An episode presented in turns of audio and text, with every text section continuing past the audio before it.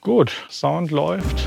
Jo, alles gut bei dir, Nick? Soweit, ja sehr warm diese Woche. Und da ich ja hier im Dachgeschoss wohne, mhm. muss ich mich ein bisschen darauf einstellen, vielleicht einen Lüfter kaufen. Ja, oder du pennst hier unten im oder Studio. genau, ich ziehe runter ins Studio. Hier ist ja ganz angenehm kühl. Ja, letzte Woche unheimlich viel gefilmt, Content produziert. Deswegen habe ich jetzt auch gestern keine Zeit gehabt, ein Studiofrühstück zu machen, weil ich habe einfach von morgens acht bis nachts um zwei Videomaterial, Footage sortiert und katalogisiert. Alles sehr schön geworden. Ja, Post. Ich, muss, ich musste auch viel noch von, von dem Audio dann editieren. Ja. das war aber, dass wir den Zuhörern mal einen Tag Pause gönnen, ist auch ganz okay. Ja, die Maschine, die muss ich jetzt schon noch einspielen. Wir sind ja jetzt immer noch hier ganz am Anfang. Ja, vielleicht reden wir noch mal kurz drüber, was wir hier überhaupt so machen. Also die Theorie, wir machen hier im Grunde genommen das, was wir schon die ganze Zeit gemacht haben. Wir mastern, wir mixen. Wir haben ja auch schon seit einiger Zeit die Produkte in unserem mhm. Webshop, die ja die meisten auch kennen, die uns jetzt zuschauen. Und die Theorie ist im Grunde genommen, dass die alte Medienwelt zusammenbricht und dass das Handy einfach das Fernsehen ablöst. Was dann heißt, dass jeder, der ein Smartphone hat, ja nachweislich einfach live gehen kann. Das macht Viel, niemand, aber.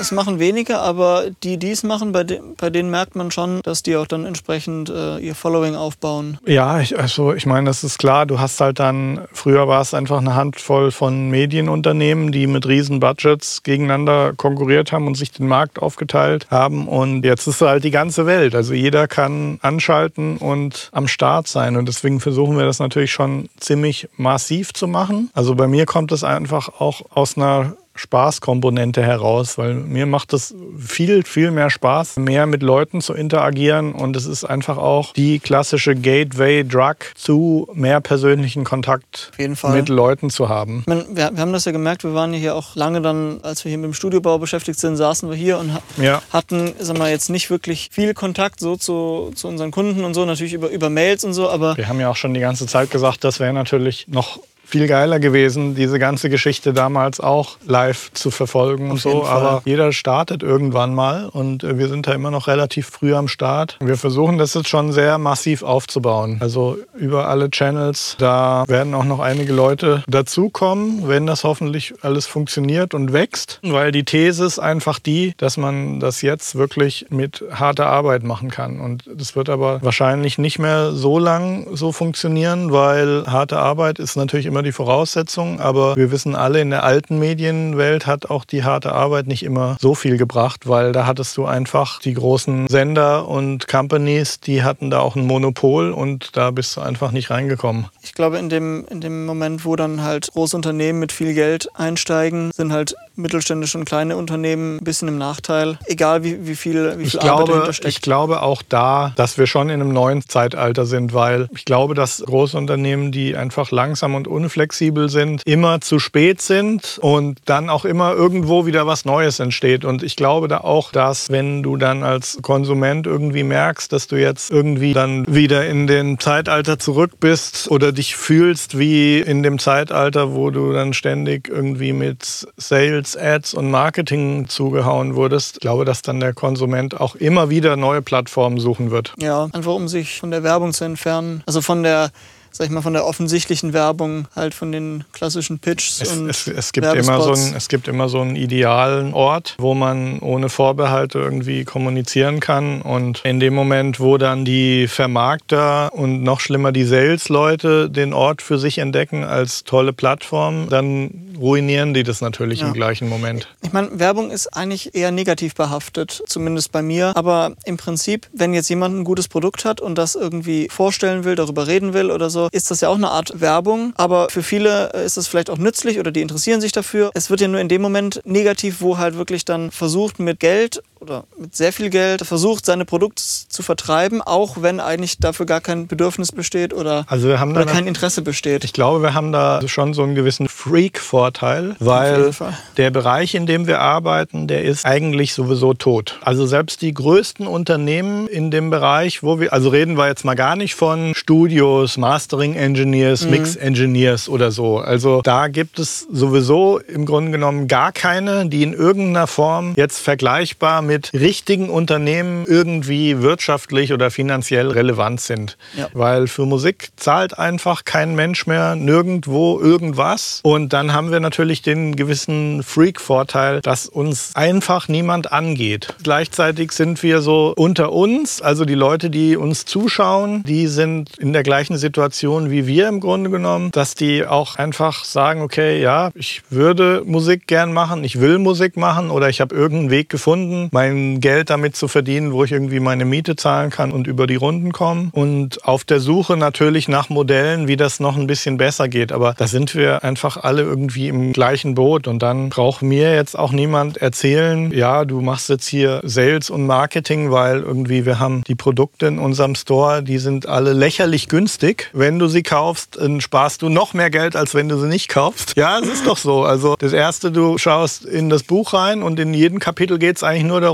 ja Leute, macht das mal so und so, weil sonst wird es nämlich teuer, wenn ihr nicht ja. diese Lösung verwendet. Und so ist es eigentlich alles zugeschnitten auf diese Welt, wo es einfach nur irgendwie darum geht, das zu machen, worauf wir Bock haben und irgendwie nicht pleite zu gehen. In dem Moment, wo ich mir irgendwelche Riesenunternehmen ansehe oder Börsengänge von Milliarden, damit haben wir doch nichts zu tun. Wir sind hier mhm. einfach eine Freak-Nische und das betrifft auch irgendwie alle Musiker. Und ja, dann gibt es ja. vielleicht fünf Mixing-Engineers in der Welt, die eine Villa haben. Die würden sich die aber auch nicht kaufen können von dem, was sie die nächsten fünf Jahre verdienen, sondern die haben das gemacht von dem, was sie vor 20 Jahren verdient haben. Von der Zeit, wo wir alle wissen, da waren sie auch nicht die Einzigen, sondern da waren es Tausende von Leuten. Also lassen wir mal die Kirche im Dorf. Der Vorteil, den wir, glaube ich, da haben von Content her, ist, dass wir mit den Sachen eigentlich nicht irgendwelche Produkte verkaufen, sondern dass eher so ein bisschen Education ist und Know-how im Prinzip. Auch das Buch ist ja auch vom Content her so darauf ausgelegt, wie mache ich es technisch so, dass ich mir nicht für jeden Scheiß ein neues Plugin kaufen muss, sondern einfach mit minimalen Mitteln und einfach mit Technik zu den entsprechenden Ergebnissen kommen. Da kann mir auch keiner erzählen, dass das jetzt irgendwie so an den Haaren herbeigezogen ist oder dass man jetzt unbedingt das neueste Plugin braucht, weil man ansonsten nicht mischen kann. Ja, also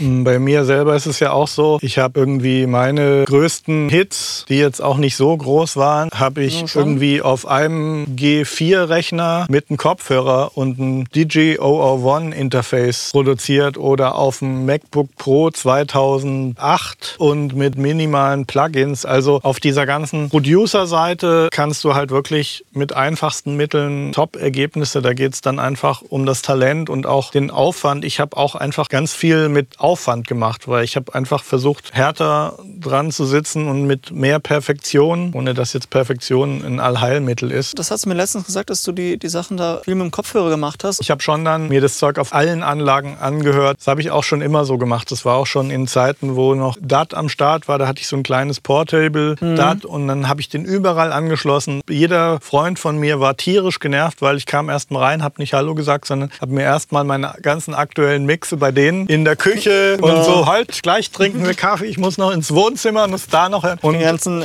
20 bis 30 D-Mark Kopfhörern deiner Freunde. Ja, oder auch im Club mhm. in der Disco auch mal angeschlossen. Also so auf der Producer-Seite ist ja wirklich Gott sei Dank da die komplette Demokratisierung. Du kannst da mit einfachsten Mitteln, wenn du Talent hast und Ideen hast, originell bist, mhm. natürlich auch musikalisch irgendwie ein Background, dann kannst du da alles machen. Was sehr interessant ist, ist eben dann so die ganze Schnittstelle und da befinden wir uns ja. Da, wo Leute dann zu Hause, ich will jetzt nicht sagen, nicht mehr weiterkommen, aber wo sie das Gefühl haben, da ist jetzt noch Luft und wo dann schon auch ganz klar ist, dass wir mit dem, was wir hier machen, denen schon weiterhelfen können. Wäre sehr interessant zu sehen, ob hier irgendwie ein paar Mastering-Engineers auch zuschauen und zusehen, weil das ist der Bereich, den wir neu definieren wollen. Und das soll auch jeder irgendwie für sich machen. Aber wir sind also da ganz klar der Meinung, dass das klassische Mastering einfach überholt ist und auch am Ende ist, weil du hattest einfach früher riesen Crews. Also wenn du dir die größten Klassiker der Record History ansiehst, sind sind das riesengroße Crews von absoluten Experten. Da hast du mhm. bei Michael Jackson oder Prince hast eine ganze Crews von absoluten Genies am Start gehabt. Gut, Prince hat sehr viel auch selber gemacht, aber der war nun mal das größte Talent, was war die Weltgeschichte jemals gesehen hat. Ja, bei Michael Jackson ist es am offensichtlichsten. Hast du so eine Liste von Leuten und nur das, die Besten der allerbesten, die an so einer Platte gearbeitet haben. Und dann ist klar, dass du als Mastering Engineer am Ende eine andere Rolle hast, als wenn du wie heute eben mit so einer One-Man-Show oder oft sind es auch zweier Producer-Teams, mit denen du zu tun hast. Der große Unterschied ist halt, du hattest einmal das Recording oder erstmal das Songwriting, da waren schon sehr viel Talent drin, im Arrangement und so. Dann beim Recording hattest du den Recording-Engineer und eine ganze Crew, die echt geile Aufnahmen... Ja, also bei, um mal bei Michael Jackson zu bleiben, der hatte halt im Grunde genommen die ursprüngliche Idee. Also kennt man ja alle irgendwie die Demos, wo er irgendwie ins Diktiergerät irgendwie den Beat von Billie Jean irgendwie reinbrummt mm, genau. und so und darüber jammt. Songwriting kam oft schon dann von ihm und dann hat er im Grunde genommen dann auf dem ganzen Weg die besten Leute der Welt gehabt, hat dann natürlich das Ding auch eingesungen und da war schon seine Vision irgendwie dabei, aber man kann schon sagen, dass er da irgendwie so auf dem fliegenden Teppich begleitet wurde von absoluten... Ja, dann, dann hast du natürlich auch noch Weltklasse-Mixer, die dann halt die guten Aufnahmen übernommen haben ja. und dann nochmal der Mastering-Engineer. Ich habe einen Kumpel gehabt in New York, Mhm. Leider haben wir uns zerstritten irgendwann mal. Oh. Schade, aber Maximum Respect an meinen Kumpel John Eaton aus New York. Der war Engineer in der Hit Factory zu der Zeit, wo Michael Jackson sehr viel dort aufgenommen hat. Und der war also schon ein absoluter Überflieger. Wenn ich mich nicht irre, war der Flugzeugtechniker beim Military in Amerika. Hat doch irgendwie für die NASA irgendwas gemacht, wenn ich mich recht erinnere. Okay. Und es waren solche Leute von so einem Level, die dann ja. Engineers in der Hit Factory wurden. Also absolute Mega-Überflieger und der war dann der, der quasi dann die Patch Bay verkabelt hat in der Hit Factory. Wahnsinn. Also das wäre heute undenkbar, dass einer bei der NASA einen Job hatte. Weißt du äh, Bescheid, gell? ja. Naja, um darauf zurückzukommen, auf das Mastering. Früher haben die halt wirklich Sachen gekriegt, die im Prinzip schon fertig und so gut waren, dass sie wirklich nur ein minimales Feintuning gemacht haben. Und dann waren es trotzdem die ganz großen Mastering-Engineers, von mhm. denen dann jetzt einer der größten war jetzt vor kurzem verstorben. Die anderen ja. sind eigentlich alle noch am Start. Das sind halt trotzdem Leute, die schon mittlerweile 40, 50 Jahre hinter sich haben. Und das mhm. sind ja keine Leute, die irgendwann mal gesagt haben, so nach der Schule, ich werde jetzt Mastering-Engineer, sondern die sind durch alle Instanzen gegangen. Ja. Kannst du auch in den den Credits von Bob Katz gucken, also egal wer da einen richtig großen Namen, die Top 10, die sind auch durch alle Instanzen gegangen und die haben einfach die komplette Geschichte miterlebt und ja. die sind Freaks in jeder Richtung. Also der Bob von mir auch mhm. sehr geschätzte Bob Katz, der hatte auch eine eigene Elektronikwerkstatt und wenn der keine Lösung, keine fertige findet, dann baut er sich selber irgendwie was und der ist also da in den tiefsten Detail drin, also auch so, wo du sagst, ja gut, den hätte jetzt die NASA auch genommen. Verstehst du, was ich meine? Weißt du. Auf jeden Fall. Lass uns kurz mal gucken, was hier für Kommentare. Prince, Ausrufezeichen. Ja, Prince, definitiv der talentierteste Mensch, den die Weltgeschichte jemals gesehen hat. Musik ist ein Teil dessen, mit dem man Geld verdient. Ja klar, Musik ist allgegenwärtig und jeder verwendet Musik. Das Problem ist halt, dass irgendwie niemand geschafft hat, diesen Wert hochzuhalten. Da weiß ich auch, wie es bei den größten und erfolgreichsten Verlagen irgendwie nicht mehr läuft mhm. und auch ein Bach runtergeht. Dass einfach auch so Sync-Cuts, also die ganze Indie-Welt, die hat halt dann auch Sync für sich entdeckt und die haben dann gesagt, gesagt, oh, jo, wir wollen da gar kein Geld. Also das heißt, du musst dann schon irgendwie, keine Ahnung, irgendeinen Stones-Klassiker für deinen Werbespot haben wollen, dass du da noch irgendwie richtig Kohle hinlegen musst. Und ja, und dann machen das die Unternehmen auch, die so einen Song brauchen. Und ansonsten auf YouTube hast du Tausende, wenn nicht Zehntausende von jungen Musikproducern, wo auch teilweise richtig gutes Zeug dabei ist. Die schicken Direct Messages an die ganzen großen YouTuber und mhm. einige der großen YouTuber sind im Grunde genommen genommen die besten A&R-Manager, die es gibt. Die haben mega Auswahl, weil die kriegen alles zugeschickt, weil jeder will irgendwie so auf die großen YouTube-Vlogs drauf und weiß, dass das irgendwie eine Startrampe ist. Und diese Leute, das sind auch die neuen Record-Companies ja, und A&Rs. Das Ding ist ja, dass dieses Geld praktisch, was dann für die Musik bezahlt wird, die kommt ja nicht aus der Musikbranche, sondern das sind auch dann YouTube-Revenues, die die YouTuber halt von YouTube beziehen. Ja, aber die, ähm, die zahlen ja auch nicht wirklich was. Also ich mag diesen Channel von Casey Neistat sehr und der hat auch sehr geile Musik. Der hat auch wirklich einen sehr eigenen Vibe und der hat einen, der eigentlich immer die Musik liefert für sein Zeug. Da habe ich mal geguckt, wer das ist und habe mit dem mal hin und her gemeldet und ja gut, dann zahlst du mal 40 Euro und hast dann die Rechte für ein komplettes Social Media Projekt. Und da hatte ich auch für ein Lächerlich. Projekt von uns hatte ich dann auch mal so eine Intro-Musik von dem, der Casey Neistat beliefert. Natürlich ist es dann bei ihm schon so, dass dadurch, dass er einfach bei dem größten Daily Vlogger von YouTube da, da ständig seine Tracks hat, hat er natürlich unheimlich viele Leute dann wie ich, die auf ihn aufmerksam werden und dann auch mal so einen Track kaufen. Mhm. Aber es ist halt nicht vergleichbar, wie wenn du irgendwo anders, irgendwo zu den Top-Leuten auf irgendeiner Plattform gehörst. Deswegen, mhm. da müssen wir immer irgendwie die Kirche im Dorf lassen. Von wegen, ja, hier geht es um Sales und Marketing. Also es geht erstmal eigentlich darum, mit Gleichgesinnten irgendwie zu kommunizieren. In dem Moment, wo du halt wirklich dann selben Interessen hast und so ein bisschen rumspinnst, ergeben sich ja auch dann neue Möglichkeiten und so, so entwickeln sich ja auch Märkte einfach aus Interessengebieten von, von Leuten. Ja, und wir sind jetzt im Grunde genommen mit eine Szene der, aufzubauen. Mit der ganzen Musikmachen, Musikindustrie und Sound und Studios wir sind im Grunde genommen jetzt 1946 so. Der Zusammenbruch, der Krieg ist zu Ende und wir haben jetzt so, wir stehen vor Ruinen und jetzt geht's wieder von vorne los. Also das ist die Phase, in der wir sind. Ich sehe einfach keine Leute, die in irgendeiner Art und Weise nennenswertes Geld verdienen. Und wenn ich von nennenswertem Geld rede, dann rede ich nicht von 50.000 Dollar oder Euro im Jahr, mit denen du irgendwie vielleicht eine Miete zahlen kannst und wenn du ein bisschen mhm. vorsichtig handhabst, vielleicht auch eine Familie ernähren, sondern schaut nach Silicon Valley und schaut, was da abgeht, was da also bei Google ein Programmierer, ein Engineer oder was auch immer irgendwie verdient. Das ist ja auch dann im Bereich Ingenieur und Verfahrenstechnik, BASF und so. Ich weiß da viel, weil meine beiden Brüder in Pharma. ich habe viele Freunde, weil Pharma, in, in, Marburg genau. ist so ein Pharmacenter da, Beringwerke da,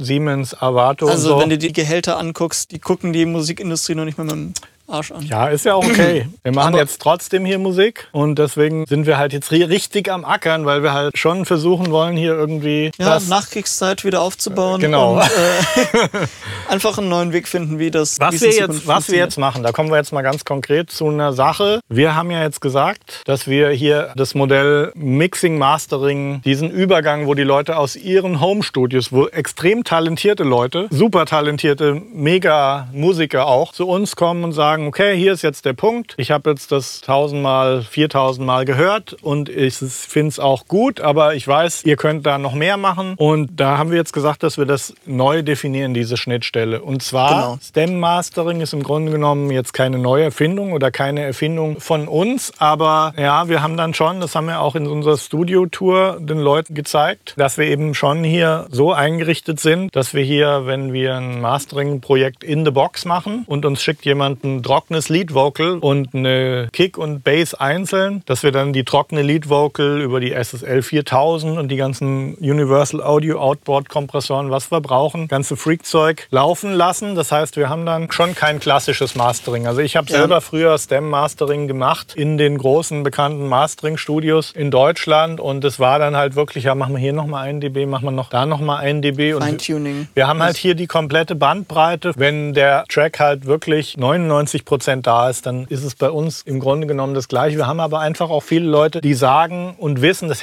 wie gesagt, das hat auch gar nichts mit Skill zu tun, sondern du hast dann halt in einem sehr guten Raum mit dem Equipment, was wir hier haben, hast du dann eine Dreidimensionalität, wo du eben die Stimme schon nochmal in der tiefen Staffelung schon mhm. noch mehr rausholen kannst. Also das bestätigen uns ja die Leute, mit denen wir tagtäglich arbeiten, dass wir einfach nochmal das extra rausholen. Und jetzt haben wir gesagt, dass wir jetzt dieses Stem Mastering ist jetzt unser normales Mastering. Genau, weil das andere macht eigentlich nicht mehr viel Sinn, weil die Welt hat sich einfach verändert von diesem klassischen High-Budget, super talentiertes Songwriting. Das wird sich nicht verändern, weil das liegt ja dann beim Songwriter, beim Produzenten. Mhm. Über Produktion, Recording, Mixing, Mastering. Das hat sich jetzt im Prinzip so verändert, dass halt Songwriting und Produktion und als nächsten Schritt schon praktisch Mastering und Veröffentlichung. Weil Recording wurde ein bisschen ersetzt durch digitale und elektronische Musikproduktion und so weiter. Wir packen das zusammen. Es ist ja überall so. Mixing, das ist ja auch Mastering. so, weißt du, wir bauen ja hier auch unsere Kameras auf, laden das Footage dann in Final Cut und schneiden es. Und wir sind auch Marketing und Media und zwei Leute, eine komplette Company, die alles von A bis Z ja. machen. Das ist einfach das, was halt jetzt die Leute brauchen, weil eben die zahlen nicht mehr für einen Mix und dann noch für einen Master, sondern